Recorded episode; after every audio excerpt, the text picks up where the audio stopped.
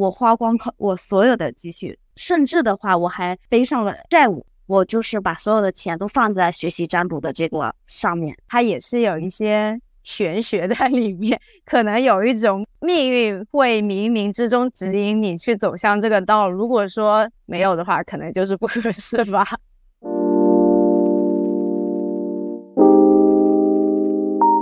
Hello，大家好，我是 AA，欢迎收听新一期温暖的茧房。这是一个关注身心灵成长的频道，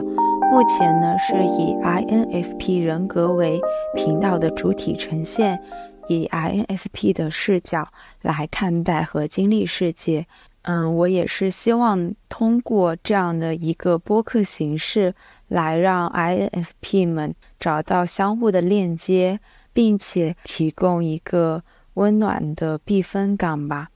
对于其他人格来说呢，也是一个可以更好的了解理想主义者。如果你对这些内容感兴趣的话，欢迎你进行订阅哦。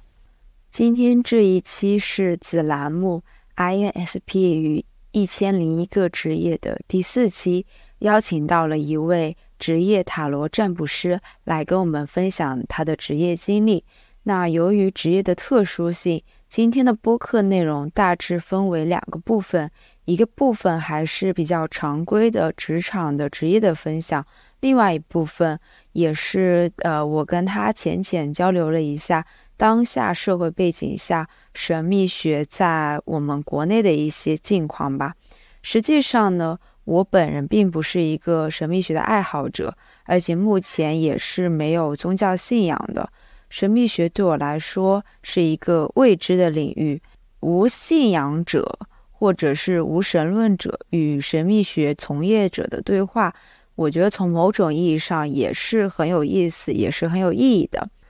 然后在今天的访谈开始之前，先想跟大家来做两个预告。第一个是，嗯，第一期的 INFP 圆桌讨论会将会在下周上线，已经录制完成。我和三个 INFP 小蝴蝶嘉宾谈了快整整四个小时吧，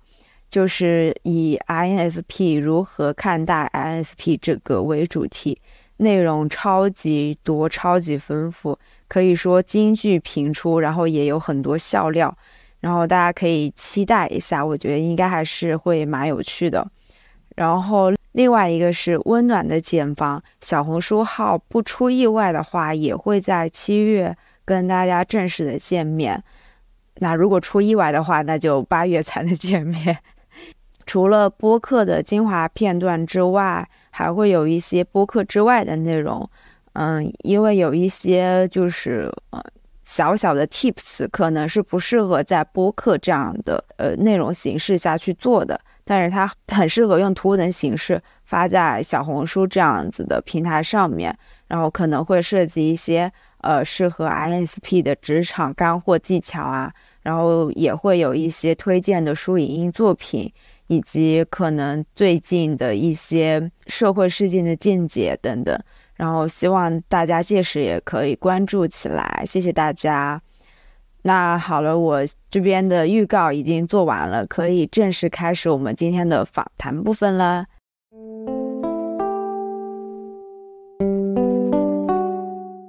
节目开头先跟大家打个招呼啊，嗨，大家好，我是我叫奈言，然后就是一名线下占卜师，职业内容就是塔罗占卜，然后。呃，咖啡占卜也做，但是主要的话是做塔罗占卜。占卜的话，其实什么都可以问，只要一些什么比较禁禁忌的事情，什么生老病死呀，这些灵体啊，这些不能问，其他的其实都能问的。关于自己的都是可以问的。啊，没了，没了吧？你我我以为你还会说一下那个星盘方向。你说你这一开始是学星盘，那你现在是不接这方面的业务吗？还是怎么了？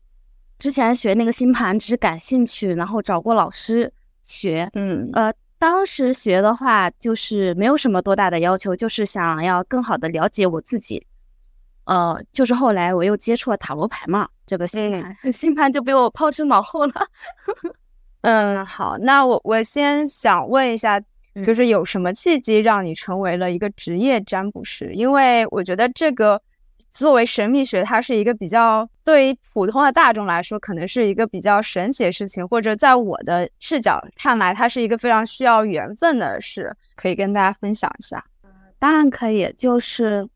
其实在我之前之前的有一段时间，我不是说我很感兴趣那个星盘吗？就是。很迷茫了，当时当时我自己工作呀，还是一些其他的方面，我整个人呢都是处于很迷茫的那种状态。我就感觉我对呃任何人的话都是提供不了价值的，而且也没有人会主动的去说的难听一点，说什么拯救你之类的，其实是没有的。然后后来我呃我上一份的工作，因为是需要处理很多的人际关系。然后干了很长时间那那份工作，呃，但是呢，那份工作我真的做的很心力憔悴了。我感觉我这辈子都不想再处理任何的人际关系了。可以说冲动之下吧，可能压力太大了，然后积压了又太久了，冲动之下，然后就说不干了。我也不想搁这待着了。嗯，但是呢，我我辞了工作，我也不知道我该去干嘛。刚好呢，我那时候感兴趣星盘，我在我们。呃，这一个省里面就找到一个线下的占卜店，我就说那我去学神秘学，至少是我感兴趣的。呃，然后我就去学了塔罗占卜。我我更多的是一开始是兴趣比较多，当时呢，我身边的呃家人和朋友劝的也会比较多啦，说这种工作会不会是骗人的呀？或者就是说你进入这个行业呀，会不会有很多的什么？危险性、不确定性呀，或者说这份工作，因为塔罗占卜，有一些人就会说算命啊，或者占卜之类的，就是五命三缺嘛，就说对自己不好。我当时其实也没有想太多，可能就是太迷茫了。然后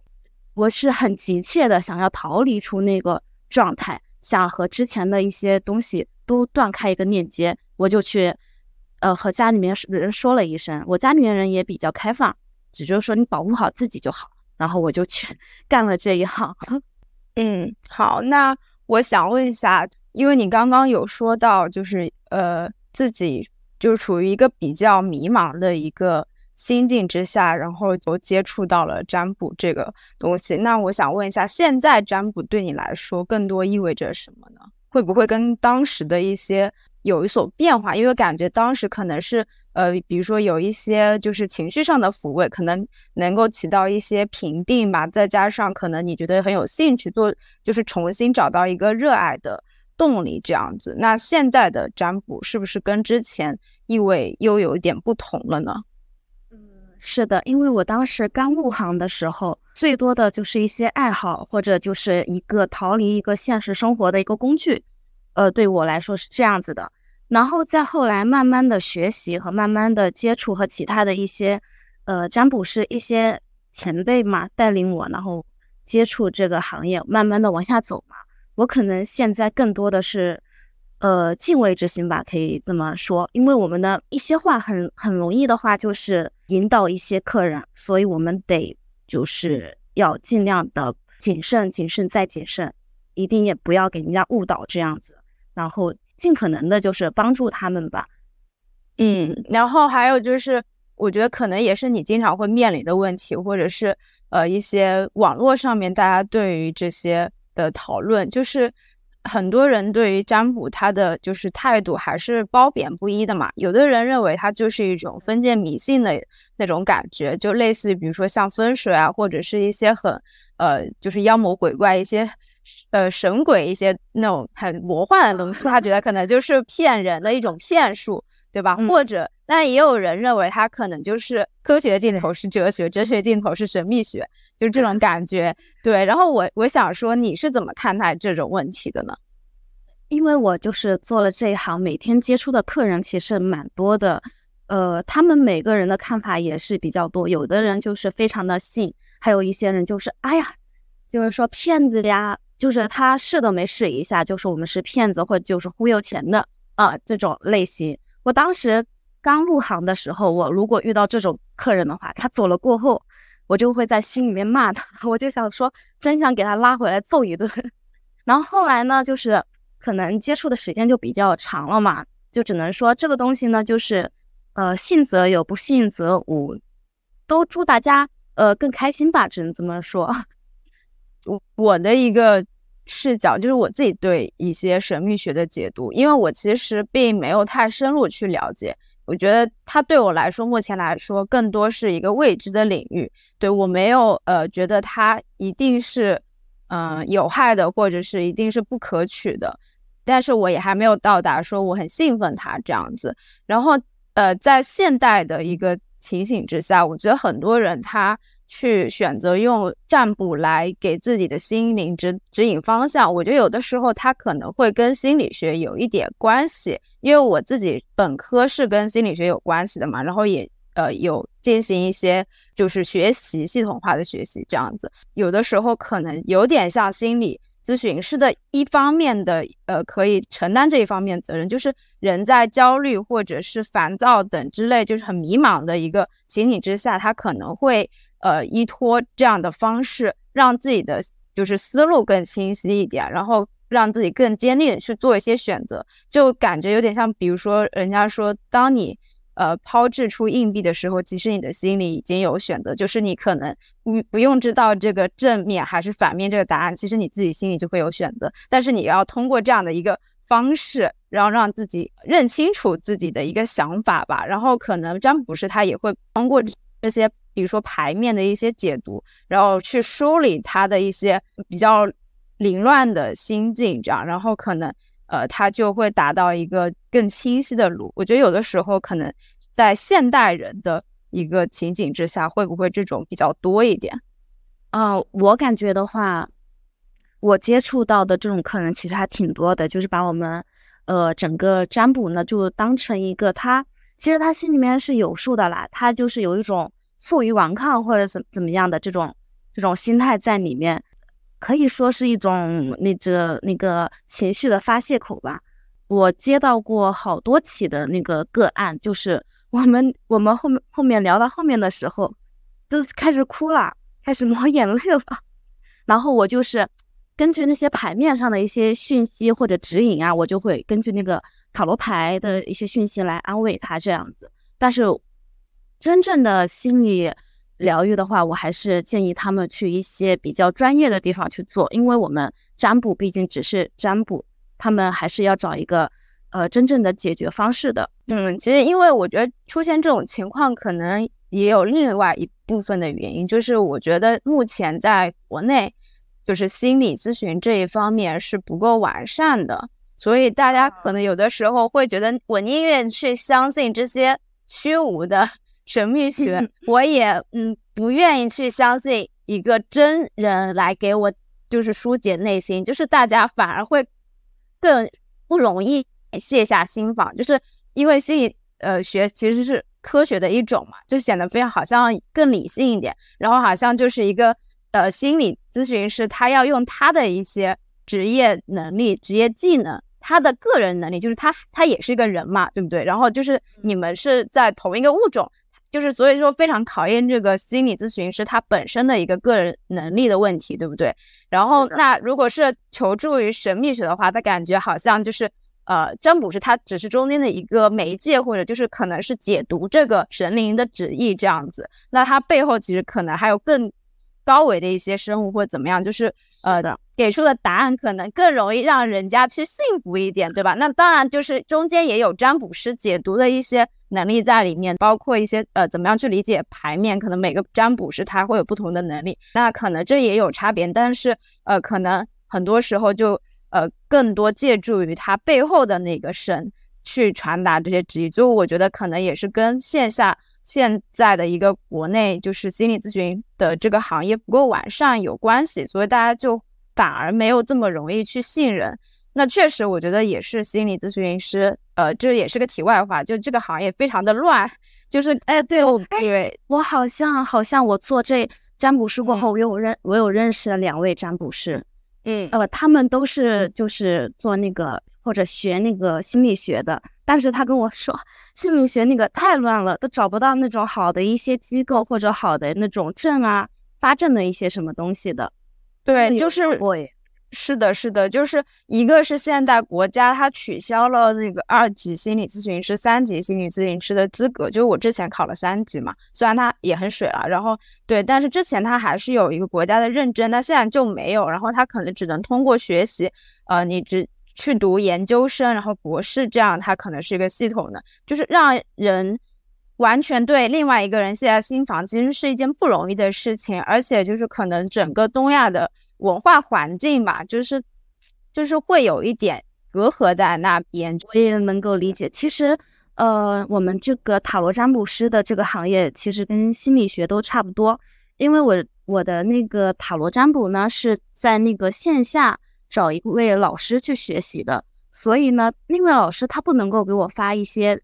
证啊，这些虚无缥缈的一些东西。然后前段时间，我在我就在想。呃，我刚好有空，要不要不然我去找个机构去考个证怎么样的？但是呢，我后来发现那些证大部分，呃，那些协会呢，大部分都是他们自己个人创办的，并没有什么很好的那种依据。然后那个证呢，甚至来说你给钱，他就可以给你，我就感觉很没有意思啊，然后就没有再考了。对，其实心理咨询师的行业也是这样，几乎就是花一个钱买一个证，就这样，反而就。让人觉得鱼龙混杂，就是可能有一些人他是很有能力，但是大多数人就是如果只要知道这个证它含金量很低的时候，你就会产生怀疑。那这样的话，其实呃，大家去寻找一个合适的心理咨询师，其实就非常困难，就是呃，只能通过一些熟人介绍这样子。但是很多人他没有这个熟人，我不知道应该问谁。才能够得到一个靠谱的咨询师。就有的时候我自己有这样需求，但是我还好，就是一个我自己本身有一点点研究，然后另外一个就是呃，我也有就是从事这方面心理学的呃，就是朋友这样，那他通过他们可以得到一些比较靠谱的介绍这样。但是很多普通人他都没有这样的渠道去问，他可能去网上问也得不到一些很好的回答。然后包括我之之前也有去公立医院，就是挂心理科这种。对，然后那，但真的是公立医院，其实大家也知道，公立医院的医生首先就非常的忙，然后就是他可能接待你的时间也很短，然后再加上医院这个环境会更加重你的一个心理防线嘛，就是很多人他也 对他也不愿意承认这是一种疾病，就是或怎么样。那因为我自己是有研究这，我我不会对此感到羞耻，我觉得这个就是我有。到了这个阶段，我需要去向外寻求帮助。但很多人他是不会承认，他觉得这样子好像觉得是我自己有病，就是这样子是非常羞耻的一件事情。他也不会去精神科挂号这样，或者心理科挂号，他觉得好像我真的有疾病什么之类的。那有的时候他也没有到这个程度，包括公立医院医生，他可能也没有那么耐心，也没有办法很长时间跟你进行一对一的。交流，那因为他的时长是很有限，有可能一天要看很多 病人啊。其实这个环境也也不是非常好的一件事情，所以这个我觉得可能就是有一些，我觉得是中国特色吧。这也可能是属于刚好就是另外一个朋友，他给我发来一个别人的个人，那个人的简介里面他就是注册了一个美国的什么东西，然后那个证好像就是跟神秘学相关的，就他们有好像有一个官方 认证的一个什么。机构对中国本身就感觉还官方没有那么的支持这种东西吧？我觉得跟嗯，我其实我感觉他管的还挺多的，是吗？你你们你们管的很多吗？就是是啊，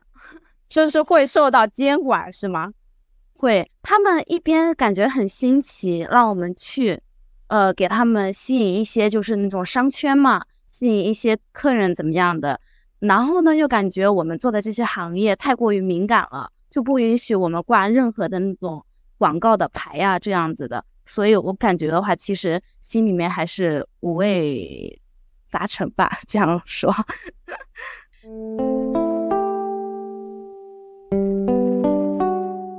我知道你是在一个店里面有。做职业占卜师嘛？那除了你之外，是不是还有别的领域，或者是也都是都是占塔罗占卜嘛？还是有别的呃占卜领域也有，或者还有别的东西吗？是的，我们店呢是呃，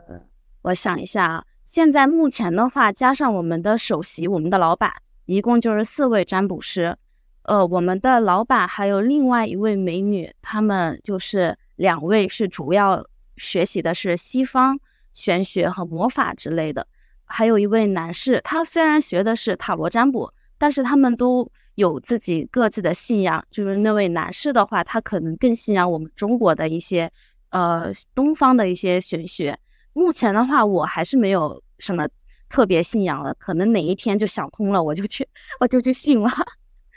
目前的话，我还是在那个徘徊，还是在塔罗占卜之上。但是如果真的要把这份工作一定往更精确、更好的那那边方向做的话，呃，还是得要找到一个，就是一个信仰呀，或者一个呃宗教这样说说吧，然后来指引你。嗯，因为我对占卜了解的也不是很多，但是我觉得从你的这个表述来看。嗯，结合我之前有限的经验，可能在零碎的一些就是知识获取中，就得知可能占卜这种领域，它也分为非常多的派系，是不是这样？是的，是的，对，就是东西方，就是它，其实我，呃，就是像东方也是有的嘛，就像我们国家就是很早商代，比如说龟甲占卜这种，对不对？然后就是，呃，还有西方是塔罗比较主，就是。呃，主流一点，目前市面上大家比较容易想到占卜的话，就跟塔罗相关。但好像塔罗它也不仅仅只有一种牌，是不是这样？对对对，有是好像就体系，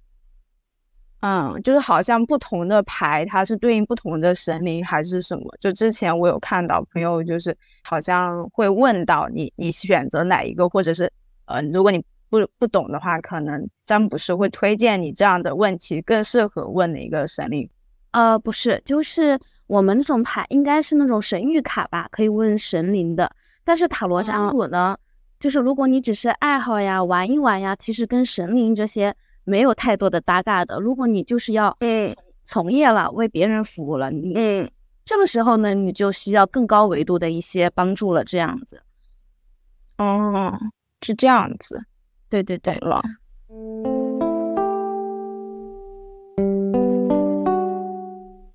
做占卜的话是会有一些什么精神的连接吗？呃，其实塔罗占卜的时候，当我们面对面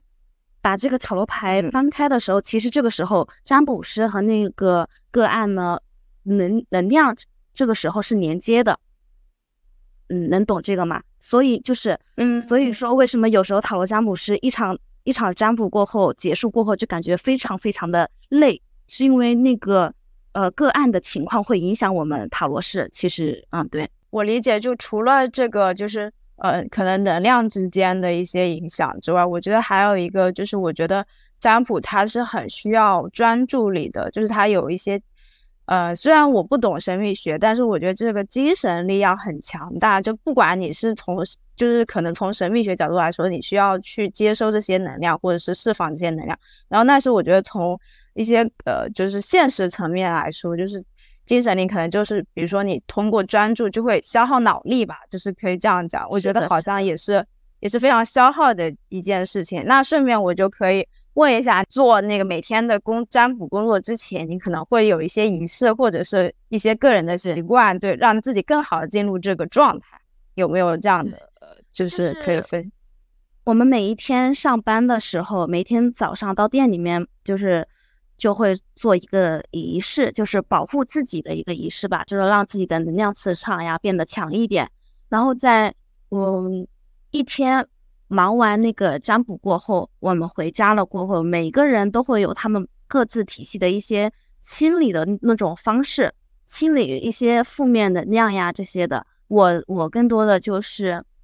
点那些鼠尾草或者圣木，开始打坐冥想。对我清理的方式是这种，然后使劲的熏熏熏熏熏。其他的一些人体系不一样嘛，他们就是可能做的跟我不太一样。哦，我想起来了，就是我们在占卜，呃，不是说这个行为是我们所有的那个要求的，只是我们店里面的一些占卜师，我们几个就是如果每天遇到的烦心事啊，或者一些负面能量呀比较多，我们每天就会呃，虽然没有那个信仰了，但是我们每天会抄佛经，抄那个心经。对，我觉得还蛮有效果，有点像我敲电子木鱼的感觉。就是我虽然不迷信，但是我可能会去听一些这种东西。就是包括我之前有一段时间，呃，好像是我本科的时候写论文，呃，我实习也好，或者是我工作也好，有一段时间我觉得自己需要静下来，就是进入到一个好的就是创作环境、工作环境的时候，但是我的心态又比较浮躁，我会在网络上搜一些这种就是心经的那些。呃，音乐就是那种诵经的那个音频，嗯或者什么，就是它可以迅速帮助我，就是平平缓我的那个心态，就很搞笑。就是我其实不是信佛这样子，但是它那种就是语速啊或者什么，它会有起到这种可以让你放松的一个状态，但是你就可以以更平和的心态去进行工作学习这样子，然后它又不会干扰我，因为。就是如果你在听一些那种音乐的话，你可能就听着听着你就把被带走了，就可能开始唱歌或者干嘛，注意力不集中，你就跟人家走了，然后你可能就更没有心思放在学习跟工作上面。对，就有点类似于像白噪音或者什么，有些人可能会选择白噪音，让自己注意力更专注。然后就是其实是类似的一个一个作用啊，它就是之前嗯出了一款电子木鱼小程序这样，然后就好多打工人去敲，然后。就导致了这个小程序一度的瘫痪。其实就是大家会有这种，就是用运用自己的各种方式来，就是呃进行一些心理调节也好，或者是神秘学上面，比如说能量上的调节，那其实就是有有一些可能是不同的手段，但大家想要达到目的是有点类似的。嗯，是的。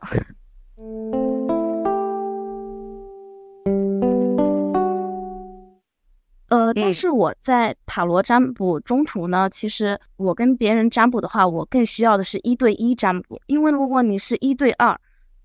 案主带着他的朋友或者他的一些恋人啊之类的，他就是很难说真话。有时其实有时候个案是会说谎的。你你明明明看牌上意思不对，但是你看那个那个案主呢，他又是不肯说。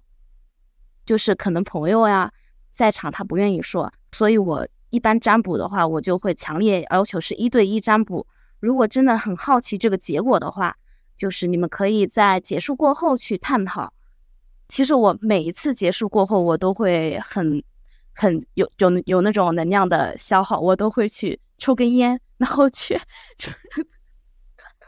就还蛮神奇的压力的释放，就是有有一个非常就是。就是之前我也有听说你这个嘛，这种感觉就还蛮有反差感的，你不觉得吗？就是感觉是的，很像，就是我的脑海中就出现了一个，就是呃披着那种女巫袍或者是那种就是魔法师的那种那个嗯那种衣服的一个一个形象，然后他 点了一根烟，这样我感觉还蛮。就是蛮酷的，我不敢不能说酷，这好像就是呃有有一些不良引导，没有，就只是感觉 就是有一点反差感，因为就很多现在的打工人也是就是通过这种方式，没有没有意思是就是提倡大家抽烟的意思，抽烟还是有害健康。对，就是我你之前说就是说到就是你强烈要求一对一嘛，这个其实我感觉好像也跟心理咨询会有一点类似，对吧？就是因为大家会就是考虑到有。呃，外人在，就另外一个人在，然后他可能会把一些东西，呃，给隐瞒掉，或者自己不不想说出来，就是会有，就哪怕他是，呃，不是刻意的，但可能他是下意识的一些保护自己的动作。他可能，比如说我其实有，呃，一些不良的情绪，或者其实是我有不好的点，但是我不想，呃，把它展露给。别人看，就哪怕他他是跟我很亲密的人，但可能我不想让他担心，或者是我觉得有些事情我不想让他知道，我可能就会有下意识的去隐瞒他。对，就其实就没有那么坦诚嘛。我觉得你的做法是对的，一占卜就是心灵上的一些沟通，它是需要更坦诚的一个状态。如果你有所隐瞒的话，可能这个结果它就未必是准确的，就可能会嗯影响，反而会影响这个沟通的结果。呃，我想到一个趣事，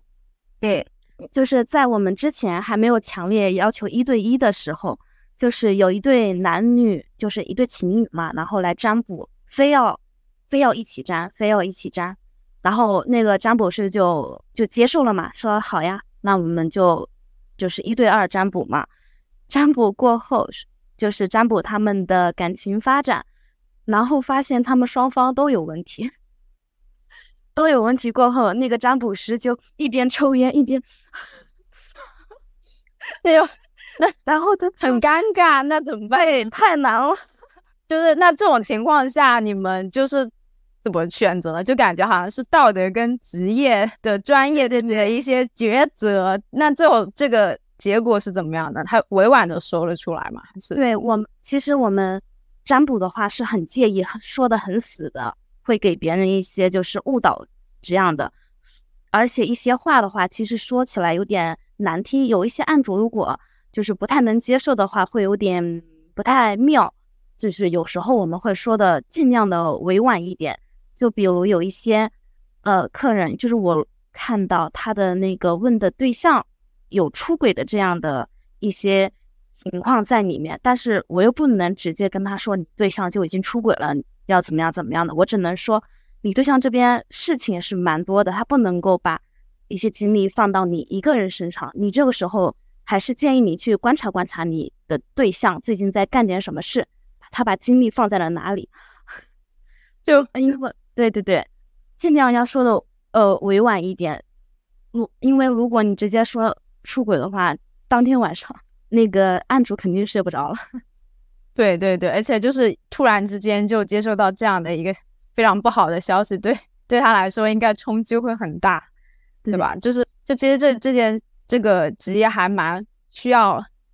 高情商的，就是你需要在这种时候，就因为嗯，占卜的结果一定不可能一直都是好的，肯定会有不好的结果存在。那我觉得就是怎么样让大家能够接受这个不好的结果，也是一个呃挺有挑战的事情。那确实没有一个人会喜欢听到不好的结果，这也是我自己不愿意去呃占卜的占卜的原因。对对对，因为我我这个人就是属于那种，如果我不小心占出来一个。不好的结果，它反而会扰乱我的心智，然后这样子可能会呃让我的心情很，对对一对就心情很不好，这样子就是所以我自己就一直不是特别热衷于做这件事情，我就有一种 我命由我不由天那种感觉，就是就其实我也是呃就是比较回避这个事情吧，而且我又是一个我自己会觉得自己是一个运气并不是很好的人。对，所以我就总觉得好像我占卜占出来这个结果就是不太好的一面。那有当然有可能不一定是这样子，但是我感总有一种，如果我没有去占卜的话，也许这个结果是未知的，我也许没有那么反而不会那么害怕它的发生或怎么样。那如果一旦我已经被判除这个 不好的结果，就是已经被提前知道，就像剧透了一样，就是感觉我好像有一个不好结果，但提前我知道了之后，我反而就感觉我。难以去，就是不一定能够完全接受，而且可能也不一定会有一个很好积极的心态去面对它这样子。那我反而会选择我不知道这件事情，可能会更好的解决这样。嗯，但但是庆幸的话，就占卜呢，它的有一些呃结果它不是死的，因为如果不是那种很难解决，因为每个人都是有自己的一些个人意志意志在里面的。如果你占卜就是看这个情况不太好的话，然后去做出了一些改变，其实它这个后期的结果是会变的。嗯嗯，对，那我理解。就其其实对，其实应该基本上来说的话，问的一些比较具体的问题什么，我觉得其实是可以解决的。对，但是我更多的还是会觉得徒增烦恼，就是 有的时候就是，当然我觉得也有的时候还是需要的，因为在自己呃难以做出。呃，抉择的时候，我觉得有的时候通过这样的一个方式去帮自己下定决心去做，呃，或者有一些人他是这样，就是我的，如果我继续这样子，可能就会有不好的结果嘛。那我提前知道之后，我可能就有一个改进的方向，然后来避免这个不好结果的发生。我觉得这也是他积极的一个方向吧，就未必是我这种 心态，就是好像就是没有办法，就是去改变这个结果。其实有的时候提前知道不好结果，你提前去规避掉它。那反而它是一个正向的一个反馈。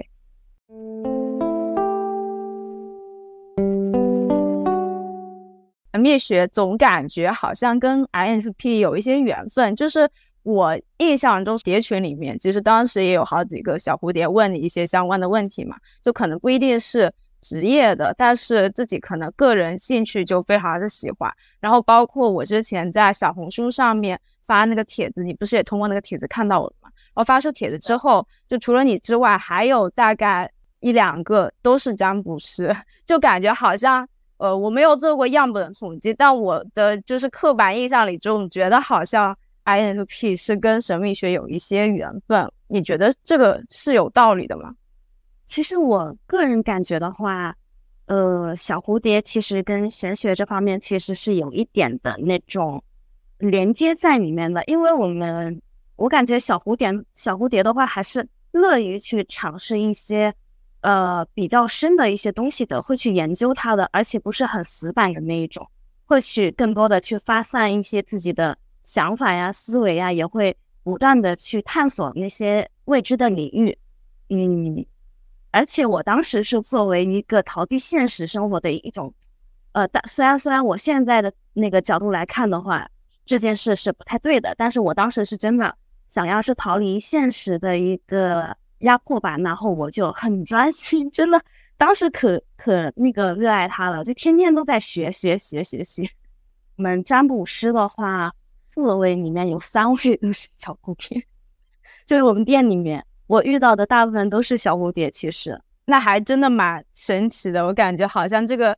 概率又上升了很多，因为四位里面三位都是，这个概率已经很大了。虽然量本比较少，但是。感觉比起其他人格来说，小蝴蝶是更容易对神秘学产生兴趣，然后也包括更容易走上这些职业道路吧。然后我刚刚是我自己之前是在想，INFP 有的时候被称为什么哲学家之类的，就是大家可能会就是思考一些呃人生啊、一一些宇宙啊、一些天地的一些东西，在科学上面它被就是归结为哲学这一方面东西，但哲学有的时候很多。它也会跟神秘学紧密相连在一起，然后就感觉好像从这样的一个呃维度上来说，小蝴蝶它确实跟神秘学之间它是非常接近的。然后呃，听你刚刚在说嘛，我又觉得有了一个新的视角，就是你说呃一开始是因为逃避现实的一些问题，所以就求助了神秘学。然后让我想到，就是因为呃小蝴蝶它作为非常纯粹的理想主义者。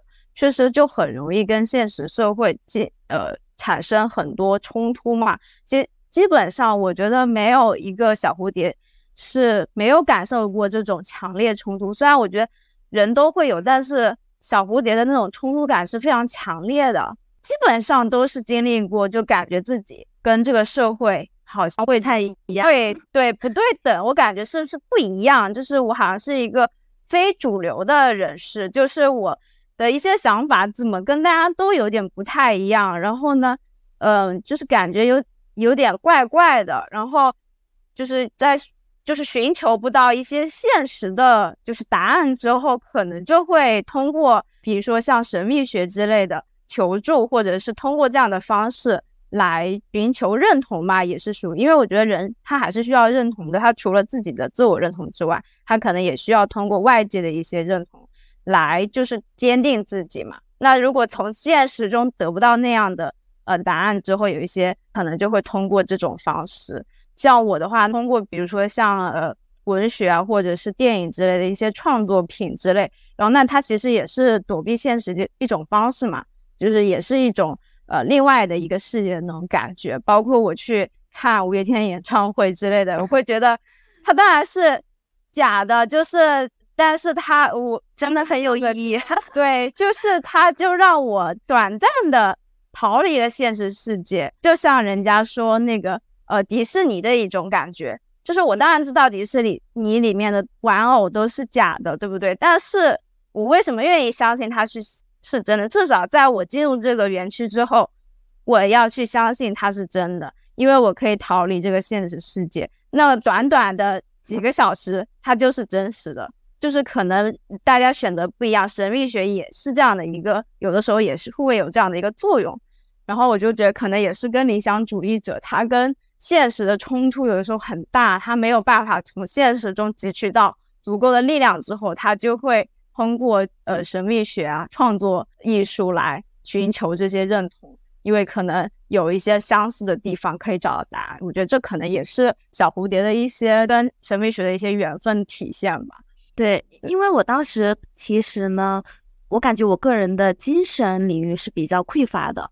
而且就是刚好感兴趣神秘学嘛，所以我不断的去探索，不断的去。呃，真的是给我一个很乌托邦的一样的那种存在。然后我真的是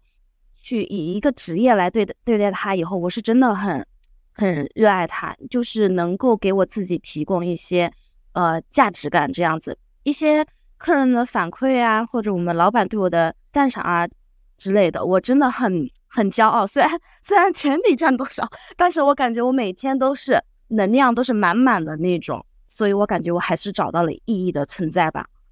对，就是也也是一个非常符合小蝴蝶天性的一个事情。就是这件事情为什么让你觉得很热爱？就是它同时满足了两个非常重要的指标，一个就是自我价值实现，还有一个就是强力它。就是我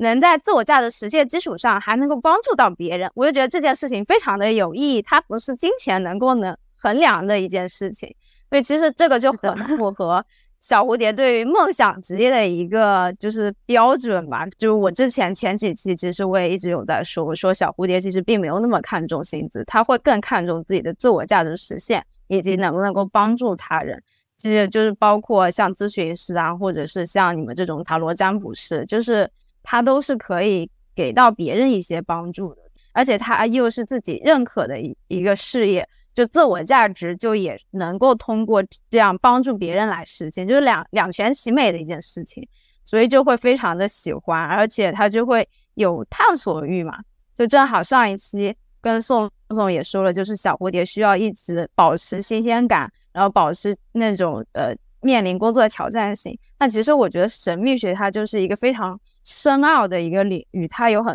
比如说之前说到有很多派系。然后，然后可能有很多学说，需要一个很长期的研究，可能你需要终身去研究、去学习，这样子会有一直会有新的呃挑战出现。是的，它是很广阔的一个领域，嗯，就是很大的一片海洋，然后你就是可以在一直在里面寻到很多宝藏那种感觉。你可能从不同的方向游过去，就会遇到不同的风景。然后如果你想朝着一个方向游，可能它也是一时半会儿就是游不到头，然后就会一直有这个动力去探寻下去，是，真的很有动力，是吧？就是就感觉好像很有意思的一件事情。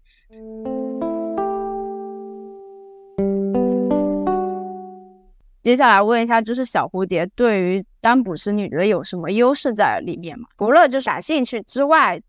呃，有没有别的什么优势在里面？嗯，我想一下啊。呃，我感觉那个小蝴蝶那个共情，呃，容易跟别人共情嘛，我感觉这是一个很好的优势。而且有一些有一些小蝴蝶就是不太喜欢的敏感这个特性啊，其实做占卜师的话，这个敏感有时候也是会非常好的。你能够特别的感知到那个案主现在的一些个人情况，其实也是会非常的不错的，更加的有那种洞悉吧。我感觉的话，就是小蝴蝶其实没有特别大的一个偏见的，其实是能够站在别人的立场上去想这个事情的。我感觉还挺好，就不会像呃别的一样去压制、去控制别人。我我我非常不喜欢那种，我喜欢我们俩都是平等的，我们俩互相友好交流这样子。小蝴蝶其实做的话也 挺适合的。嗯嗯嗯，对，因为你你之前也说到，就是可能你。你在占卜的时候会进行一些呃跟案主的一些精神连接、能量连接，对我就就感觉好像你要通过他的一个视角去看到一些问题，就我们的共情，他会带入到那个里面去，就是带入到对方的视角里面去进行共情，就是感觉好像我如果遇到这样的事情，如果是我的话，我会怎么样，或者是呃在他的那种情况之下。我会遭遇一些什么样的事情？我的情绪情况是如何的？就会有这种感觉，就带入到这个情境里面去。这个我觉得确实是蛮有优势的一点，就因为这个有天然的一些天赋在里面。对，嗯，还有就是你说到那个平等这点，就确实我觉得，嗯，ISP 主要是呃调停者嘛，就是感觉他并不会特别的对，就是天然的对一些事情有很强的掌控力压对，你对对对，我就觉得就是不会。也不会觉得你这样子是不好的或者什么，就是他可能从另外一方面来说，反而这样会更客观一点。我不会太带入我的那个怎么说呢？就是有有一些人色彩，对对对对，有一些人他就会就是有太强的那个个人偏好。虽然我们其实有很多自我的部分嘛，就是我们其实是以自我的价值观、三观去度量这个世界的，但是其实是中间有一些。空间给到别人，就是我可能会试图去理解人家的立场是什么样子的。就只要这个东西它不涉及到我的底线的话，我是很愿意去探寻这个到底是怎么回事。我是允许包容别人的不同存在的。但是很多人他可能反而不行，或者觉得他觉得坚定自己觉得这样子才是对的，他就要硬把你凹成那样子才可以，这样子很痛苦。然后我我不知道会不会有那种。很奇怪的，我 占卜是这样子。对，因为因为我们做这一行过后，认识了很大很多的其他一些同行，然后我们也有相互的交流，相互的占卜过。然后我之前有跟一位男性占卜师，呃不，我不是说男性不好啊，我大家都是平等的。因为我跟他占卜的过程中，我明显的就是感觉他是在控制我的，他就是他引导我说这个结果就是怎么样，就是怎么样，就是。说的很死的那种，就我作为占卜师的话，我都不太能够去接受，也不能够去，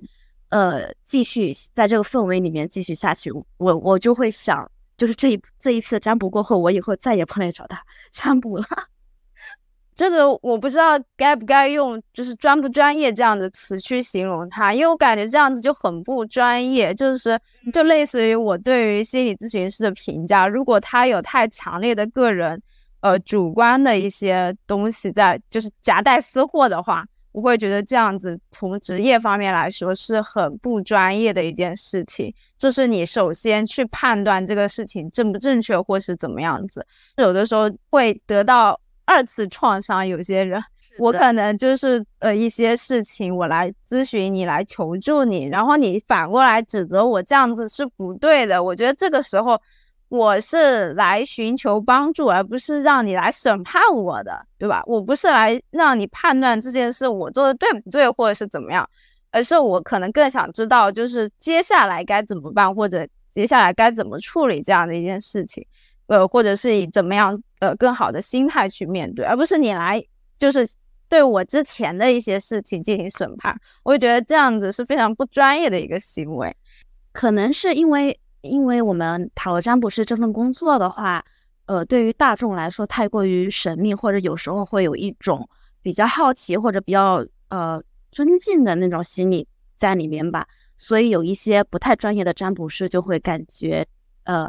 沾沾自喜啊，然后就会变得自大，不愿意跟案主呢是处于一个对等的，就是平等的这样的那种状态当中。所以，呃，我很不喜欢。我之前是有遇到过另外一位同行是这样子的，所以我我庆幸我是小蝴蝶。其实做这行过后，你会你会发现什么人都有，而且有有有一些占卜师是真的，可能就是在这个领域上学的有东西有点太多太杂了，他的情绪或者一些个人状态他是比较混乱的，所以他的占卜下来也是不太 OK 的，也不是很客观很有成效在里面，因为。这个不是我们同事啊，这个是我们一些其他的我接触过的一位占卜师，他的一些。缺点，所以我我相之对比的话，其实我感觉我这个敏感呀或者共情能力啊，其实还是比较好的，对，对我这份工作的话是有帮助在里面的。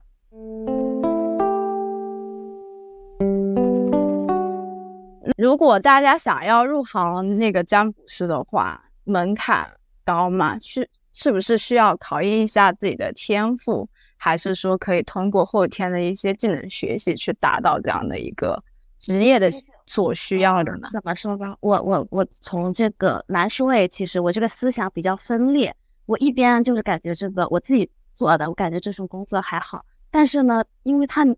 如果再深入的话，其实神秘学的那个水有点太深了，然后遇到的一些。就是事情太悬了，你知道吗？可能有一些小蝴蝶就是刚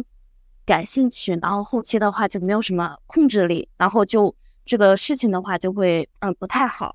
呃，其实做塔罗占卜，如果是塔罗占卜的话，我会明确的告诉你，它的入行是会比较简单的，你可以在网上找找视频，然后找找书，然后看一看，其实都好了。但是这个占卜你千万不要出去给别人试，你自己作为爱好可以，但是你不要出去给别人试，误导别人。我我我比较建议这一点。但是你入行的话，其实就要看你的一些天赋了，而且做这一行的话，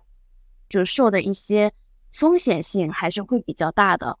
呃，无论是社会呀，还是这份行业本身的一些风险性吧，嗯，而且看你个人的一种天赋，还要看你适不适合这份行业，然后也要看你的命运能不能遇到一个好的那种，就是师傅吧，就教你的这个人。有一些人可能真的会被网上的一些骗子给骗，去哪个机构呀，去交钱呀，去学。其实我感觉去。是没有多大必要的，你可以找一下线下的一些靠谱的。你要让他拿出一些，我不是说证东西一定重要呀，但是有一些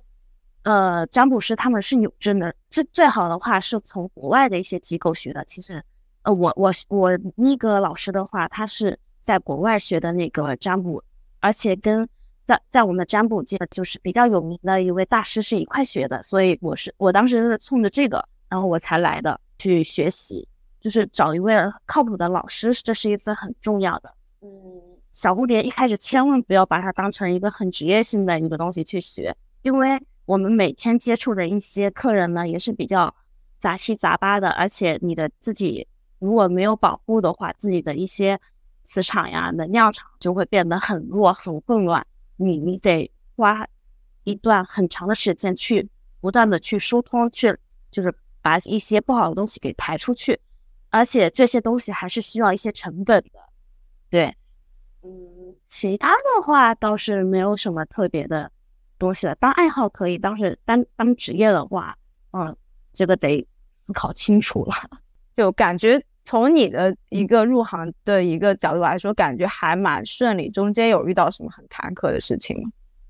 很坎坷的事情。哦，我入行呢，其实是我那时候我花光了我自己，我我可以这么说吧，我当时是这位老师其实很靠谱嘛，嗯，他对我也是比较好的。当时学的话，肯定是要付出一些钱和精力去学的，而且要不断的去买一些专业性的东西。然后我我当时其实，在呃离职过后是有一些积蓄的，我花光我所有的积蓄，甚至甚至的话我还。背上了那个债务，你知道吗？我就是把所有的钱都放在学习占卜的这个上面，所以我就很劝小蝴蝶们，就是可以想想，但是，呃，一定要，因为它是要花钱的，一定要去，你很用心的去学的，就是跟我想的还不一样，就是就除了精力这些东西之外嘛，它还是蛮花费，就前期还蛮。烧钱，我也不知道该怎么说，就感觉好像不是一件就是非常需要慎重去考虑的事情。就首先你可能要去辨别你找的这位师傅他是不是靠谱的这个人，然后另外你可能还要考虑一下自己的经济方面能不能承担。如果说是一个普通的呃没有积蓄的学生或者什么的话，其实我个人觉得这样听下来是不太建议他去做这种事情的，还是自己保持一个兴趣爱好就可以了。然后就是工作风险性太大了嘛，可能一些长辈啊，他们家里面人或者一些身边的朋友都不太能够接受。对，包括自己的一个精神的一个情况，我觉得这个真的是非常考验你的心理承受能力也好，或者是你的精神力也好。就是我就包括你面对这些质疑，就是呃别人环境给你的压力，对吧？就是。这个其实也不是一般人能够承受得下来的，因为可能家里就会觉得你这个很不正经，就是一个不正当的职业，很多人就会有这样的误解嘛，对吧？就是他觉得第一个呃可能也不稳定，然后可能收入什么也说不好，然后第二个就就这个职业大家都不了解，感觉这个跟装神弄鬼没什么两样，大家就会觉得跟考公考编比起来完全没有办法比拟，就是这样的一个情况，就是从各方面来说，我觉得可能。呃，主流的一个社会一个想法，肯定是会比较让大家有压抑的一件事情。然后这个或多或少还是会影响到个人的一个状态，不是所有人都可以熟视无睹，或者是可以呃有这么好的一个环境嘛，去呃接受你去做这样的一件事情。这个可能也是机遇中的一部分吧。如果你刚好就是能够承受住，然后或者你刚好能够获得一些支持。它可能也是有利于你去走上这条职业道路之一，我觉得这个可能也是一个综合的因素。对我还有就是，如果有一些姐妹，嗯，真的跟我之前一样，就是把它当成一个乌托邦，就是逃离现实一些压迫的一个工具的话，你当爱好者，千万不要去当成，就是如果你的情绪状态还有比较偏激的话，我这比较建议就是比较偏激的这类。呃，这类姐妹去学习塔罗牌的，或者就是希望从塔罗牌上面获取一些利益啊，其实这边我也是不太推荐的，因为，因为其实我们这干这一行的话，都比较信，就是如果业力嘛，如果你现在造造的孽，你以后都是会还回来的。嗯，是。的话，就是有一些姐妹可能会真的会在这个迷圈里面不断的打转，不断打转。然后花费自己很多的精力，我感觉是没有太多必要的。那反而你还不如，嗯，一开始就没有接触的会更好一点。是的。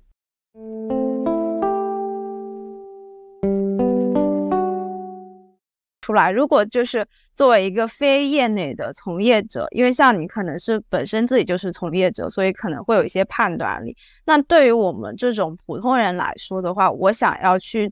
呃，寻求一个就是占卜师来占卜，但我又很害怕遇到你之前说的这几种情况。那有没有什么方法，在我占卜之前就可以做到一些判断？就比如说问他一些问题啊，或者是怎么样子，通过什么样的情况去判断？除了熟人介绍之外，但是有的时候熟人介绍可能也会有可能。这个比较难说诶，因为我感觉这些东西都是看看命吧，看运，我们能不能？就是能不能遇上你今天该遇上哪种的，我就感觉这些都是比较悬的。但是如果你在那个中途过程，你明显的感觉到这这个人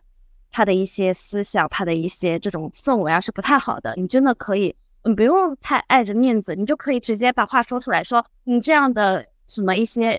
呃言语让我感觉很不舒服，我建议你要不改一下，或者就是到此结束，或者。或者这样子，就是很勇敢的去停止，我感觉这是一个很很必很有必要的事。有一些人就感觉已经开始了，来都来了，但是我感觉没必要，就是再继续下去了。嗯，我觉得是这样，及时止损也是一个很重要的方式吧，就是自我保护。因为有的时候我觉得，就不管是塔罗还是什么，就是占卜，它可能就是一个，也是要考验占卜师的一个个人的职业呃道德或者是一个。个人的职业能力嘛，就如果说你觉得这个占卜结果你觉得它不好，或者是就是我不说不好，不是指那个客观上的好坏，是你感觉它解读有问题，或者是它让你觉得不舒服或什么。我觉得其实你同一个问题问其他的人也可以，就是对对对对，有可能没必要把钱花他身上，你是你是你可是花钱的，对啊，就我觉得其实也不不是说什么。嗯，就是有可能会得出不一样的结果出来，对吧？就算是同样的一个结果，那不同的人他表述出来可能也会不一样，能不能接受也是另外一回事。情就像你刚刚说的，突然告诉他他的对象要出轨了，他可能就觉得很难接受，但是你就通过更委婉的方式，他就能接受了一点，对吧？那也许他自己就会发现，那其实他的结果是一样的，只不过他的表述方式不一样，但是也会让人感觉到非常的不同的。对，然后这种也是有一些语言的魅力在里面。就我建议有一些嗯占卜师可以去看一下说话的艺术之类的。我我也需要去看一下了，因为我我说话的话，就是我有什么说什么。嗯，就是可能结果就是对方不太好受的话，我会尽量委婉一下。对，就是这个，其实也也也要那个的，有的时候也可能要察言观色一下，可能需要就是去了解一下，就是案主他的性格是怎么样，他可能能够承受一个什么样的一个呃情况，可能也是不一样的，可能也是能够通过一些，就是比如说他的神态或一些肢体动作，比如说之前的一些交流，可能也能得到一些。因为如果一个案主他本身就是一个非常敏感的人，他可能就在在一些语言的措辞上，可能要稍微注意一点，要不然的话，可能就 真的很容易让让人难以接受这样子。是的，对，而且而且，我我感觉的话，每一位的占卜师，你你既然是。从业者的话，就得为自己的每一句话给负责。对对，对，要不然我觉得其实有的时候也可能会有存在误导别人的一个情况。就比如说，呃，特别是一些不好的结果，它其实可能中间还有回旋的余地。但是如果你对他打击太大的话，他可能嗯，就反而失去了这个转变好的一个机遇，就一个能力，他可能就会更不好一点。就是可能也或者有的时候。就比如说之前那样子，强行的让别人按让案主按照自己的意愿去做，可能会得到一个更不好的结果，就是有可能是违背他的一些自己的能力，或者是违背他自己本性的一个事情。我觉得强扭的瓜是不甜的，在这种情况下，是的。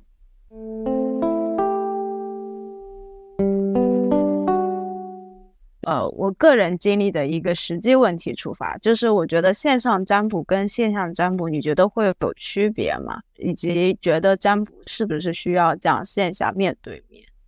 其实的话，有一些，呃，这很难说，看占卜师个人，因为呃，我的话是会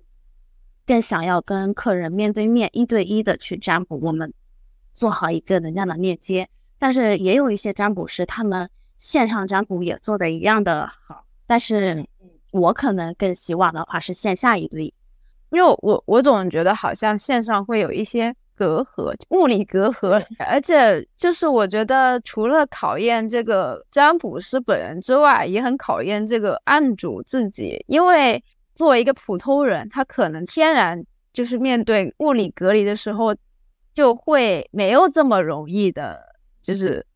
完全的表。对，表露自己，因为有一些情感或者是有一些东西，他很难用言语完全的表露出来，呃，文字之类的，它可能没有办法，就是通过这样的一个形式去表露出来，它只能展现一部分，然后可能有一些可能都能够通过他的神态啊、一些眼神或者一些肢体语言去辅助去表达他的一个情况，但是如果你是线上的话，呃，可能就会更难一点，这样子。我觉得也算是对占卜师更大的一个考验吧。然后还有就是我我个人也觉得，就是线上占卜它的鱼龙混杂更多一点，就是感觉好像一个呃占卜爱好者他也可以进行线上占卜之类的。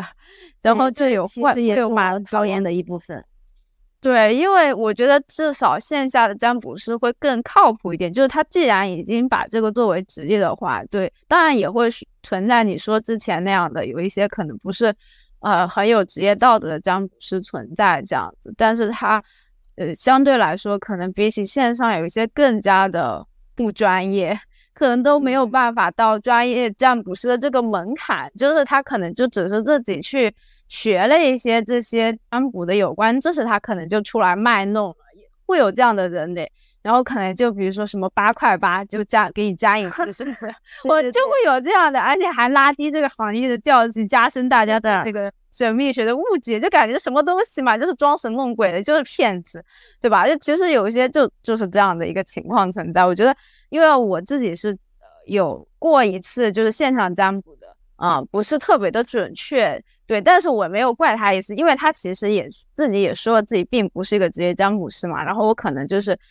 就是也有另外的一层含义，就是他当时是一个我很喜欢的创作者，文学的创作者。然后他这个有一些占卜的爱好，然后但他收费也是很便宜的那种，我记得好像是呃不知道多少钱，五十还是多少。反正这个就是我因为很喜欢他的创作内容，我也觉得这是可以就是给支持他的一个方式之一，虽然他不缺钱这样子。对，然后但是我也加了一次，就我自己觉得好像，嗯，这个结果是不准确的。当时确实我觉得也对我产生一点小小影响，就是我感觉，呃，对他的信任度降低，就是我对占卜这件事信任度降低。我觉得他确实好像没有这么准确。对，然后，然后就直到就是前段时间我陪丢丢去占卜，从我就是从一个旁观者的角度来说，我觉得这是更加的，就是我觉得他说的是有道理的一件事情，你知道吗？虽然我不知道这个结果准不准确，但是我觉得他会更显得专业性更强一点，然后更能，我确实有一种感觉能够为案主排忧解难那种感觉，就是更呃有很强的精神链接。然后我觉得线上的话，可能确实会有一些。隔阂在那边是的，然后呃对，然后这些隔阂可能就会也会导致这个占卜结果不准确，就是线上是很难去代替这个东西，所以我自己也觉得好像线下会更那种一点。嗯，我是更偏向于线下，就是我们面对面一对一占卜。嗯，呃，关键关键是线上没有课余。对，我觉得这其实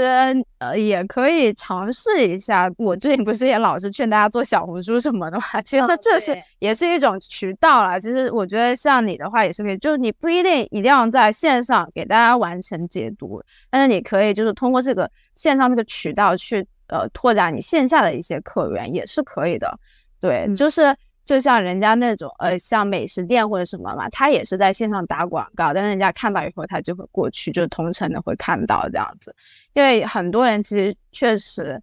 是需要的，但是他们没有一个很好的呃渠道去认识到哪里有靠谱的占卜师。反过来想一下，我又觉得其实呃这也是利他的一个表现之一。可能有很多人他是需要这样的。帮助或者他需要获得这样的东西，然后如果你不去提供的话，反而会被那些不专业的人，对吧？就像那个八块八的，可能因为他没有看到你们这样专业的占卜师都是线下嘛，那线下其实门店是很有限的一件事情。如果我不是同城的话，或者哪怕我是同城，但是我没有来过这个地方，我可能就不知道这里有一个占卜师这样子，对吧？然后那我可能就。我很多人都是通过网络去知道的，那可能他就被那种八块吧给误导了，然后就被拉走了，对不对？那他因为就是不没有人在那边宣传啊，就是他他们也没有辨别的那个途径，所以我觉得从这个角度上来说，我其实还是很鼓励，就是呃专业的人去有的时候适当的去宣传一下自己，就不仅仅是说为了更好的一个。经济利益吧，其实有的时候它也是助人为乐的一件事情。因为真的，其实很多大家在精神方面需求，现在这几年来看是越来越高的。我觉得可能也是，就是嗯，包括疫情停止的这三年吧，大家的精神的一个状态是很差的。对，然后我觉得是这样，然后就是大家都不约而同的，包括到现在为止，其实这个状态也是没有被扭转过来的。是很多人进入的一个很封闭的状态。我前两天就是听随机波动的时候，他他们是用了“休克”这个词来形容三年的状态，就是呃进入一个休克期。然后我觉得这个其实有的时候大家觉得，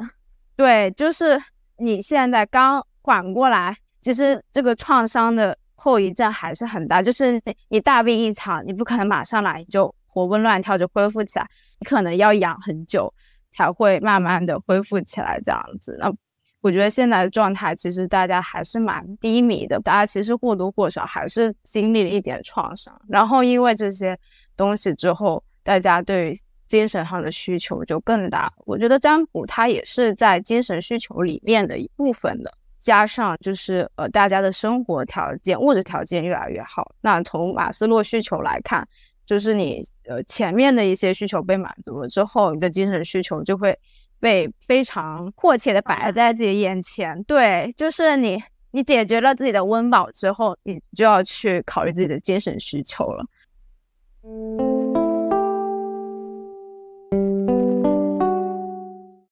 那我现在就可以说一些有没有因为占卜遇到一些故事，可以分享一下故事吗？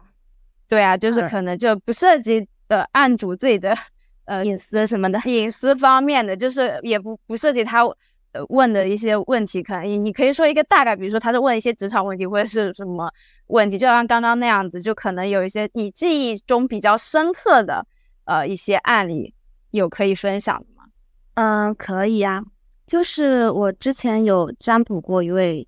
姐妹，她表面上就是很。风风火火跟朋友就相处的比较大大咧咧的那种女孩嘛，然后她呃向我来占卜她未来三个月的一个桃花这样的情况，但是从牌面上来看的话，她的情绪其实很不稳定，而且甚至有一些问题，不是说很大，但是肯定是不稳定的，有一些问题是在里面的。我说你是不是情绪不太稳稳定啊，或者想的比较多这样的状态？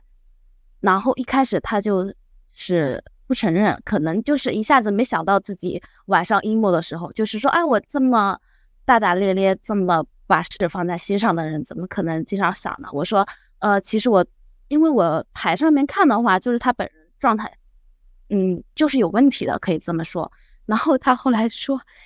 好吧，其实晚上的时候真的会。想很多一些有的没的，会为此就是比较痛苦，比较不能够挣脱挣脱的出来。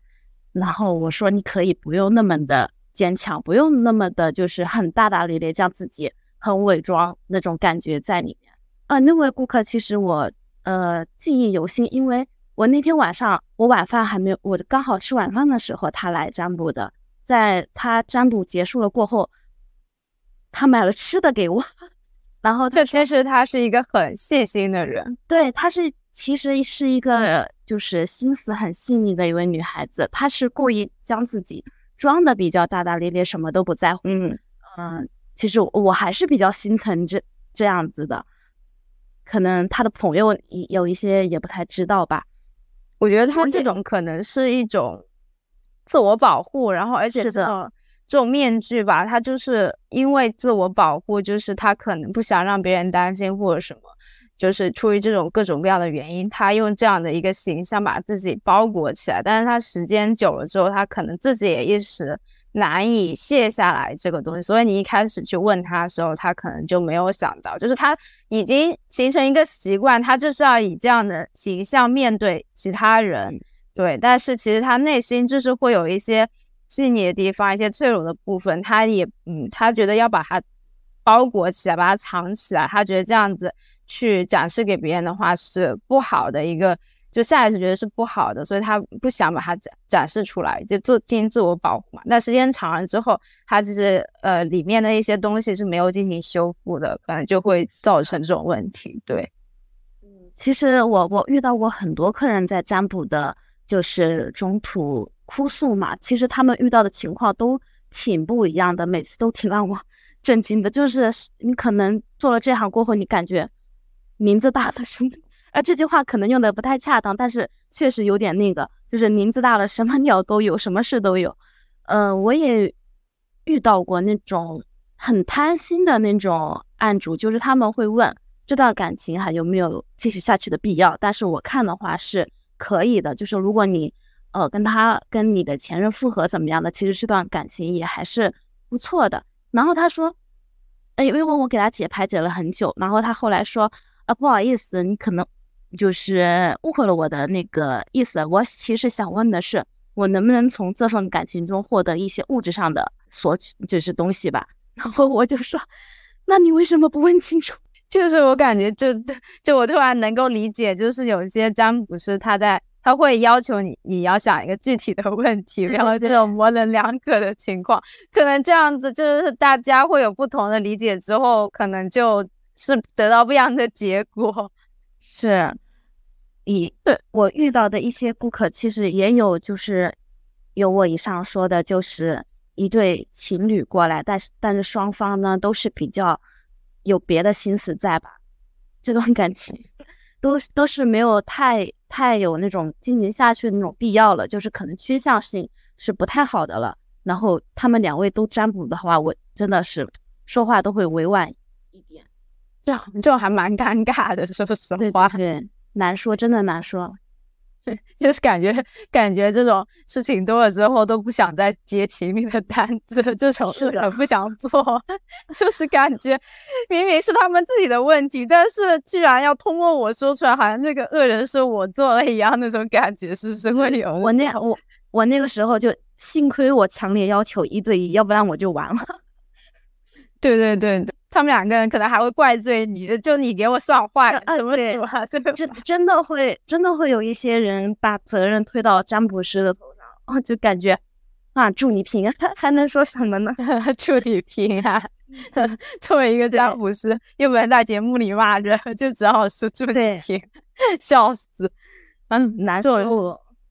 这种人真的，哎，我就觉得他有的时候他可能就是就就是抱这样的心态吧，他可能就是想要分手，但是找不到什么好的理由。要不然我们去占卜吧，然后一占出来是坏的，就开始就可以有理由说我们不合适或者怎么样，然后然后还可以怪罪到别人头上。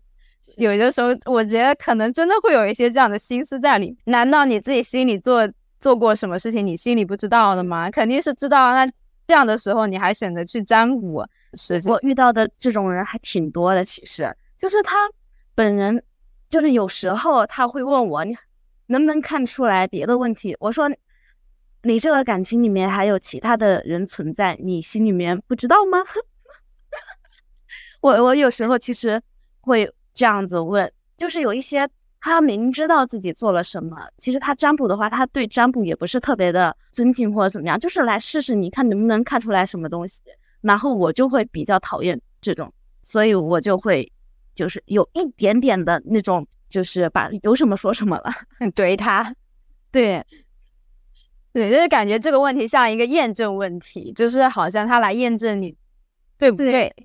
如果你还是要我的，对，如果你看不出来，他觉得你这个这样不是不行，就是果然就是装神弄鬼的，对吧？对，但是你这边真的有问题，你心里面没有点数吗？你，对对啊，我感觉这种就嗯，就自己心里有数就好了，还还还出来问大家，对他真的会有些人真的会把自己一些呃做的一些不好的事情当成很炫耀的拿出来讲啊。其实嘛，我身边也有很大很多其他的桃花了，那什么什么什么的，我就在心里面，我真的很想骂他了。觉得就是出于自己的职业道德，不应该这样说。但是真的很，就是作为一个呃，就是个人的一些那个感觉，就是很难接受这样的事情，就是感觉他，嗯，他应该庆幸我，我很有职业道德。嗯，对。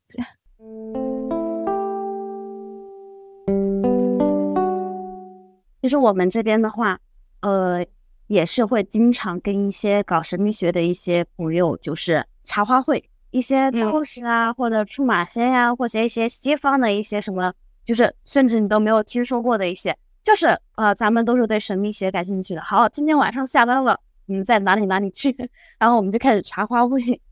那你们一般都会谈什么啊？就是这种哦，谈的可那个了，就是话题根本就停不下来，从。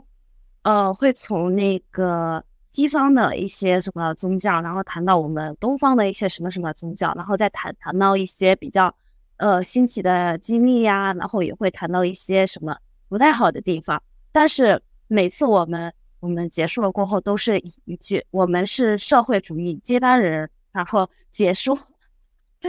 这很搞笑啊！你不觉得？是的，是的，我感觉。这些无论是东方还是西方，其实归根究底的话，我感觉差异是不太大的。他们是可以不同的，但是他们不一定是排斥的，不一定是矛盾的。呃，他们可以嗯和平的去共处，这样子的也能够相互帮助，并没有就是网上的一些戾气太重。我我我真的看过的一些戾气太重的那些东西。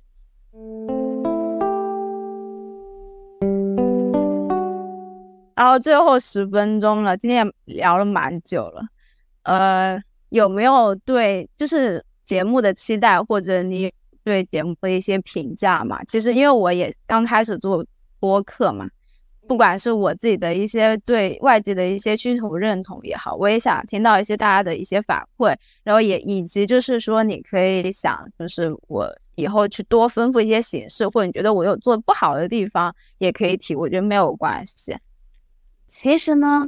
我感觉这个节目是非常的，呃，不是商业互夸啊，就是很有意义的一件事情，是能够给别人带来力量的，是能够就是呃把别人从一些迷茫呀，或者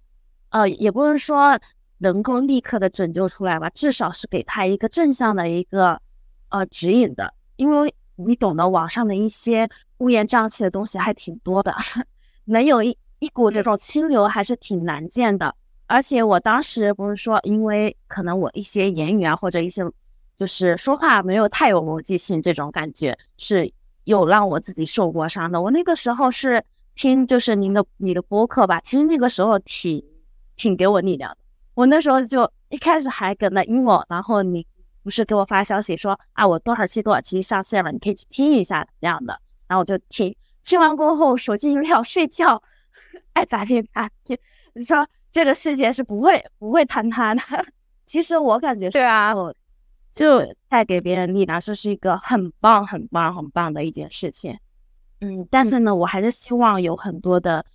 小蝴蝶的姐妹，如果真的处于很迷茫的一个阶段，或者你当下也挺好的，只是来我们来做一下课呀，怎怎么样的？其实我感觉都是非常的不错的。只要在这里面获取了一些情绪价值，可能不是太多，但至少能够呃，就是得到一些了，那就是一件非常非常非常有意义、很有很酷很酷的事情。对，太酷了。先坚持的去做下去，然后再同步的，就是不放弃对它的优化。然后，因为我觉得我其实是在一点点的构建它，我希望它其实是对我来说，它是一个很大的一个梦。然后，它可能是不是说一年两年它就完全能够建成的一件事情。然后，所以这样的一个情况之下，我觉得就是把基础打好吧。然后，最重要的是坚持做下去。我之后肯定是会有更多、更丰富的一些形式出现，总感觉也是那种有命运的指引。虽然我不信命运，但是有的时候我就觉得确实会无形之中影响到我。我觉得也不能说命运之音或者是心灵之音，就是我感觉这种很神奇的一个方向嘛，就是它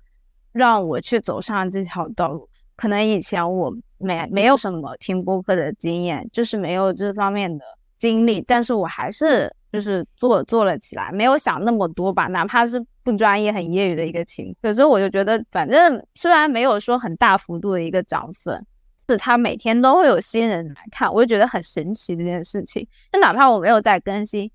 是他还是会每天都会出现几个新的头像来订阅我的频道，我就觉得很神奇。对，然后可能隔一段时间还会收到新的评论，我觉得就很就有人在看到这个事情，就觉得这也是一种缘分的一个体现嘛。